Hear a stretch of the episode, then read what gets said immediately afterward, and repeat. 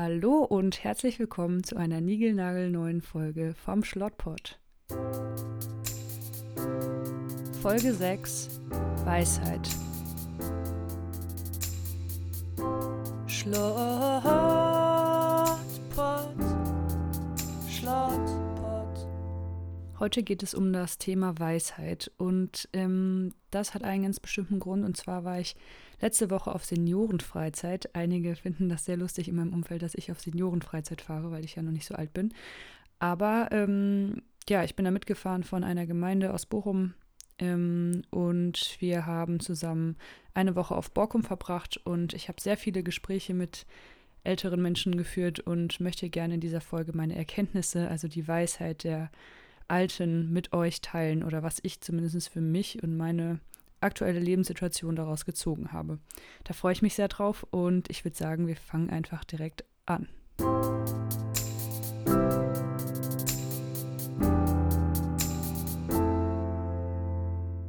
Also grundsätzlich glaube ich, dass der Austausch zwischen den Generationen in den letzten Jahren oder auch, weiß ich nicht, Jahrzehnten abgenommen hat und dass das vor allem an diesem ganzen technologischen und schnelleren Wandel liegt und den ganzen Veränderungsprozessen, denen wir ausgesetzt sind. Ähm, ich glaube, früher waren alte Menschen eher so die alten Weisen, die viele Probleme, die man selbst vielleicht auch gerade hat, schon mal erlebt haben und schon mal durchlebt haben und einfach da ähm, gute Ratschläge und Tipps geben können. Und das ist jetzt weniger der Fall, weil die Probleme der Jungen niemals die Probleme der Alten waren, weil sich die Zeit einfach so schnell geändert hat und die Gesellschaft so schnell ändert, dass ähm, das gar nicht mehr teilweise die Themen sind, sodass die Alten, die vielleicht auch kein Smartphone oder sowas haben oder gar kein Internet, in einer ganz anderen Welt leben als die Jungen und ähm, man das Gefühl hat als junger Mensch, ich kann von den Alten vielleicht gar nichts mehr lernen. Ich glaube aber, dass das nicht so ist. Ich glaube, dass man trotzdem ähm, sehr viel von alten Menschen lernen kann, wenn man ihnen mal richtig zuhört und sich Zeit nimmt und einfach auch neugierig ist auf deren ähm, Lebensphilosophie das, was ich vielleicht am meisten gelernt habe, ist erstmal viel dankbarer zu sein für meine eigene Situation, auch wenn ich natürlich auch Probleme habe, die ich irgendwie bewältigen muss in meinem Leben und in meinem aktuellen Umfeld und in meiner Lebenssituation. Aber ähm, die sehen ganz anders aus. Das soll jetzt hier nicht eine Folge werden, wo ich sage, früher war alles schlechter und heute alles viel einfacher. Das nicht, aber ich finde, wenn man sich mit den ähm, Verhältnissen von früher auseinandersetzt, lernt man die Dinge, die man heute hat, viel mehr wertzuschätzen. Und wenn man da einen Fokus drauf legt, dann werden vielleicht auch die aktuellen Probleme, die man heute hat, ähm, in Anbetracht dessen ein bisschen leichter. Und äh, deswegen würde ich das gerne mit euch teilen. Ich habe das ähm, aufgeteilt in Dinge, die vielleicht früher irgendwie anders waren und wo mir Senioren von berichtet haben und was ich daraus schließe für meine heutige Situation. Und dann gibt es auch noch ähm, Dinge, die heute äh, Senioren beschäftigen, die mich auch irgendwo dankbar gemacht haben. Diese Unterteilung würde ich einfach mal vornehmen. Also fangen wir an mit dem Frühjahr. Ähm, das erste Beispiel, was ich äh, gern teilen möchte, ist die Versorgung von Lebensmitteln. Mir hat eine Seniorin erzählt, dass ähm, dass wenn man früher Brot kaufen wollte, so in der Nachkriegszeit, dann musste man sich vorher so Brotmarken holen. Also die wurden bei der Stadt, also in der Kommune ausgegeben. Und wenn man keine Brotmarke hatte, dann konnte man sich auch kein Brot kaufen. Ähm, sprich, man war halt völlig abhängig davon, ähm, ob man so eine Brotmarke bekommen hat oder nicht. Das finde ich erstmal total krass. Ähm, und häufig war es eben auch so, dass selbst wenn man eine Brotmarke hatte und in den Laden gekommen ist, dass das Brot einfach schon alle war und leer war, weil es eben zu wenig gab. Und die Familien waren halt viel, viel größer. Das heißt, ähm, es war schon öfter so, dass auch Hungerzeiten da waren oder man einfach nicht wusste, wie soll man jetzt die ganzen Kinder ernähren.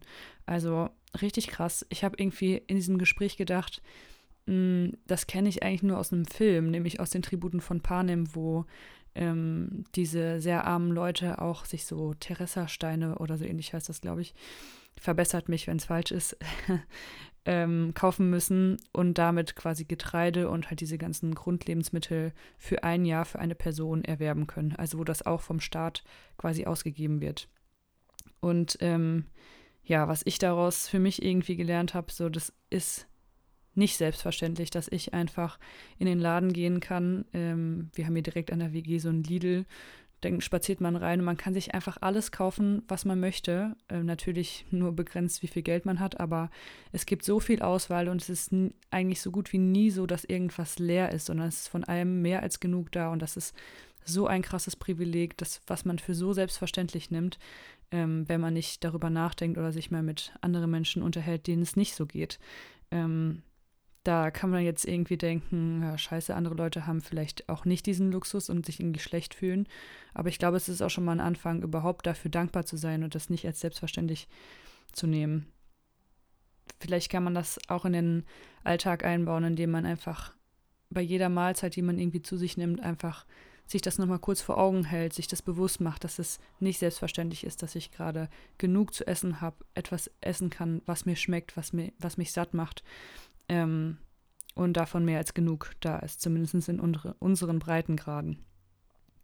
Der zweite Punkt, ähm, der mir hängen geblieben ist, ist die Lebenssituation, Beziehung und Ehe und auch ja, das Verhältnis von Mann und Frau, was in den, im Leben der Senioren, als sie so alt waren wie ich, so krass anders war. Das ist wirklich noch nicht mega lange her, dass man als Frau selbstbestimmt einfach so leben kann, wie man möchte, sondern ähm, man war eigentlich abhängig davon, überhaupt zu heiraten, weil nur der Mann Geld verdienen konnte und man selber dafür sorgen musste, dass man eine Familie hat. Sonst war man eigentlich ein bisschen aufgeschmissen. Und ähm, also man war nicht nur abhängig davon, einen Mann zu finden, genau, sondern auch von dem Gehalt von diesem Mann. Und das ist einfach so krass, dass wir heute ähm, ja selber als Frauen entscheiden dürfen, möchte ich überhaupt einen Partner haben oder nicht oder alternative Lebensformen ähm, als Option offen haben, quasi, dass wir nicht heiraten müssen, äh, um irgendwie zu überleben oder von irgendwie dem anderen Geschlecht abhängig sind.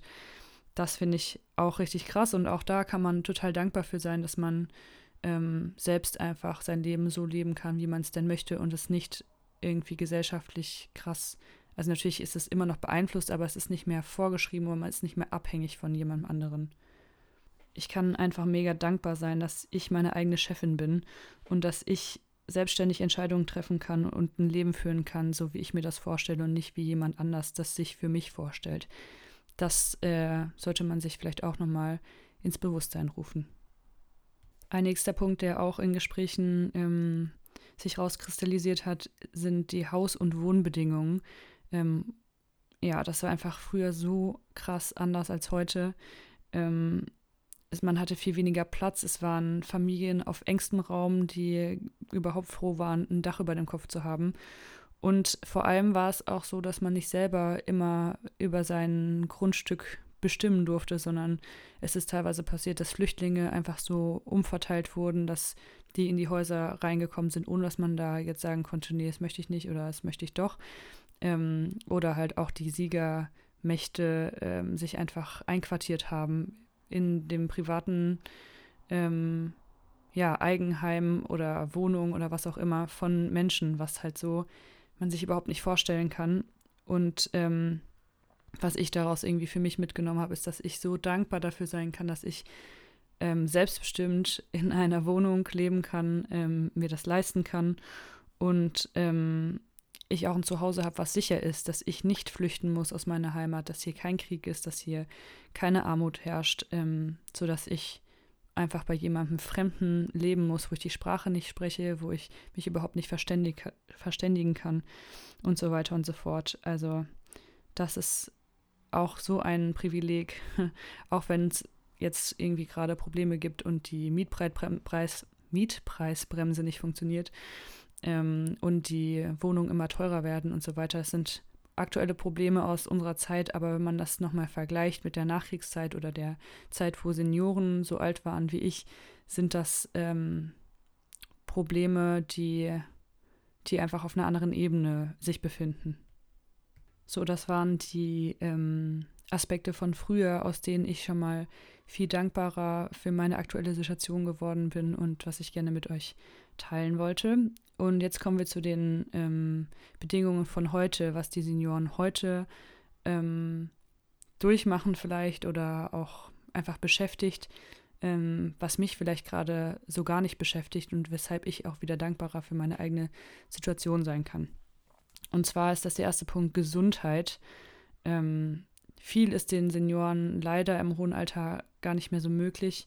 Ähm, ein paar haben mir auch gesagt, dass sie jetzt wahrscheinlich das letzte Mal mit auf Seniorenfreizeit gefahren sind, das letzte Mal in ihrem Leben überhaupt so eine Art Urlaub gemacht haben, ähm, weil der Körper halt schon so viel gemacht hat und so viel erlebt hat, dass jetzt irgendwie das Limit erreicht ist. Und ähm, ja, letztendlich ist es auch die ganze Zeit so gewesen auf der Insel. Kein Weg war selbstverständlich. Jeder, ähm, also zumindest die Leute, die nicht körperlich so mega gut zurecht waren, die waren schon froh, dass sie überhaupt mitfahren konnten und dass sie überhaupt es einmal zum Strand geschafft haben oder so und den Weg irgendwie hinbekommen haben. Und das ist natürlich auch was, was gerade in jungen Jahren man sich überhaupt nicht vor Augen hält, dass es irgendwann nicht mehr so ist, dass man einfach überall hinlaufen kann, äh, kilometerweit, ohne dass man ähm, das überhaupt nicht schaffen kann. Ähm, oder dass man vielleicht nicht mehr Fahrrad fahren kann oder so.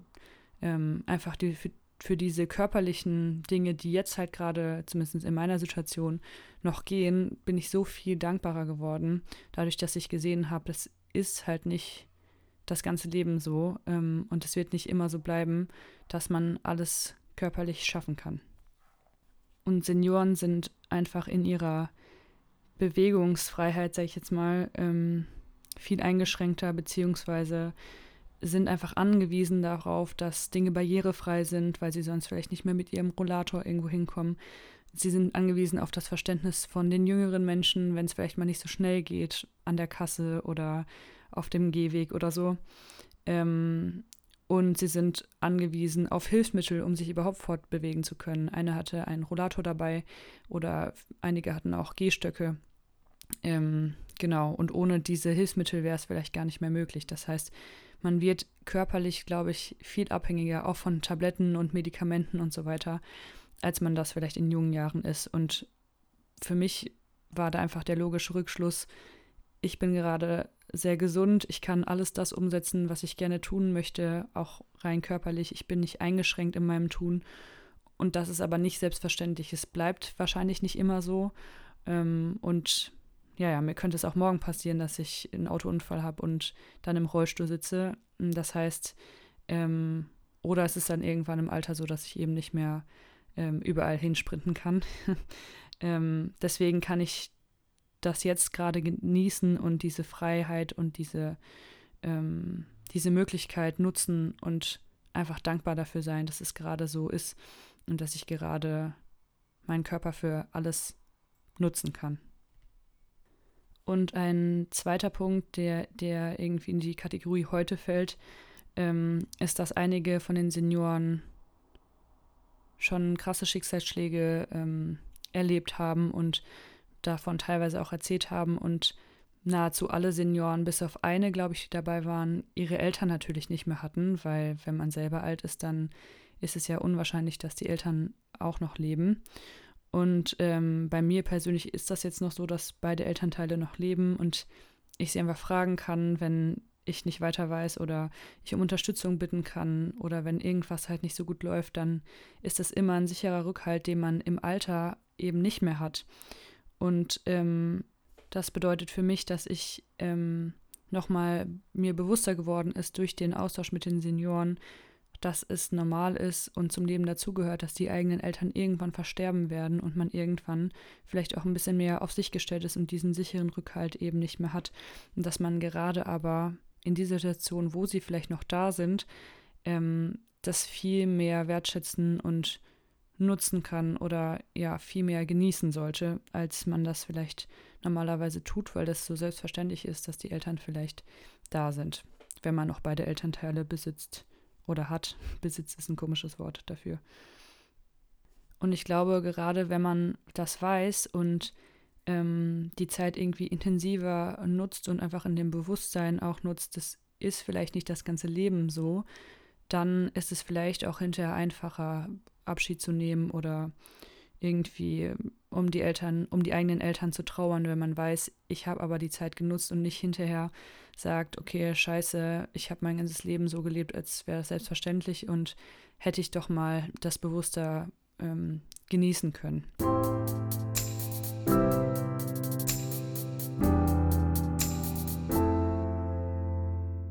Ich möchte gerne nochmal meine Erkenntnisse von der ganzen Freizeit zusammenfassen. Also erstmal ist das, was ich gerade die ganze Zeit erzählt habe, die Dankbarkeit für scheinbar selbstverständliche Dinge ähm, ist, durch die, ist durch die Gespräche mit den alten Menschen viel mehr ins Bewusstsein gerückt und ich hoffe, dass ich mir das irgendwie behalten kann. Ähm, und ich hoffe, dass auch euch das irgendwie erreicht und über diese, ihr über diese ganzen Dinge nachdenken könnt und vielleicht auch ein Stückchen dankbarer werdet für das, was ihr jetzt gerade in eurer aktuellen Situation habt. Ähm, und eine zweite Erkenntnis, das ist vielleicht so eher ein bisschen allumfassender, ist ähm, einfach, dass wir eben nur dieses eine Leben haben und deswegen es so wichtig ist, ähm, dass das zu machen, was man eben gerne machen möchte. Und ich habe öfter mal irgendwie gedacht bei diesen ganzen Gesprächen, ich habe auch so oft mega Angst, irgendwelche neuen Dinge zu tun, wie zum Beispiel den Podcast, aber auch andere Sachen. Und das ist so, also diese Angst ist so klein dagegen. Ähm, eigentlich ist das alles egal. Hauptsache, man hat irgendwie das genutzt, weil am Ende des Lebens, wenn man darauf zurückblickt und sich denkt, scheiße, hätte ich das mal gemacht und nur weil ich diese blöde Angst hatte, habe ich das nicht hingekriegt, dann ist das, glaube ich, ein größerer Fehler, den man sich weniger leicht verzeihen kann, als wenn man einfach das macht und vielleicht darin auch irgendwelche kleinen Fehler macht, die aber am Ende überhaupt nicht so stark ins Gewicht fallen, weil wenn man das nicht tut, das, was man eigentlich im Herzen hat oder gerne machen wollen würde, mm, dann kann man das am Ende sich deswegen, glaube ich, schwieriger verzeihen, weil man ja gar nicht herausfinden konnte, wie es denn gewesen wäre, ob man es nicht vielleicht doch geschafft hätte, das, was man eigentlich geträumt hat oder sich erträumt hat. Ähm, ich weiß nicht, ob ihr versteht, was ich meine, aber das ist irgendwie was, was mir sehr, sehr wichtig geworden ist in der Zeit. Also alle Zweifel, alle Ängste, die vielleicht da sind vor Dingen, die man eigentlich gerne tun würde, wollen würde, aber Angst hat vor dem, was andere Menschen vielleicht dazu sagen würden. Das ist am Ende wirklich alles, glaube ich, unwichtig. Und ich bin der festen Überzeugung, dass wir auf dieser Welt sind, um das auszuleben. Das ist übrigens auch ein sehr schönes Wort, also sich selber auszuleben. Ähm, ja, um das auszuleben, was in uns ist. Und Fehler werden sicherlich passieren, aber Fehler passieren immer. Und am Ende ist das gar nicht, also fährt es überhaupt nicht ins Gewicht. Und wir leben in so einer sehr fehlerunfreundlichen Umgebung, wo jeder Fehler versucht aus, äh, wo jeder Fehler versucht wird auszumerzen. Oder wenn man versucht, möglichst keine Fehler zu machen, möglichst alles perfekt zu machen. Einfach nur damit andere Menschen einen sympathisch finden. Aber das ist eigentlich alles so unwichtig, wenn man sich wirklich fragt, was möchte ich am Ende meines Lebens irgendwie eigentlich gemacht haben. Und ähm, diese Fragen kommen auf, wenn man sich mit alte, älteren Menschen unterhält. Ich glaube, ähm, dass ich das auch so ein bisschen beobachten konnte oder was heißt beobachten, aber in den Gesprächen herausfinden konnte, dass die Senioren, die einfach das gemacht haben, was sie machen wollten oder ihrem Herzen gefolgt sind, tendenziell glücklicher waren als diejenigen, die immer was zurückgehalten haben oder sich nicht getraut haben, einfach für ihre Träume und Ziele loszugehen, sondern immer das gemacht haben, was sie vielleicht gedacht haben, was die anderen Leute gut finden würden. Und ähm, ich glaube, da kann man sehr, sehr, sehr viel draus lernen. Und genau, ich weiß gar nicht, äh, was ich da noch groß zu sagen soll. Ich glaube, das fasst schon vieles sehr, sehr ähm, umfassend zusammen. Und vielleicht äh, denkst du jetzt, das wusste ich ja eigentlich schon alles oder es sind ja gar keine krass neuen Erkenntnisse.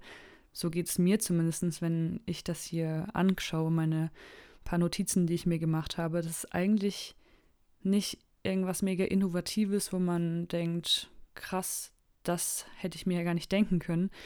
Aber ich glaube, wir sind sehr gut darin, diese ganzen Fragen und Dinge zu verdrängen und einfach nur dem Strom der Zeit zu folgen und uns gar keine Gedanken darüber zu machen, was wir eigentlich erreichen wollen in unserem Leben ähm, oder ob wir noch auf dem richtigen Weg sind, wenn wir schon losgegangen sind, ob das noch das ist, was ähm, uns irgendwie erfüllt, das ist, was wir ausleben möchten.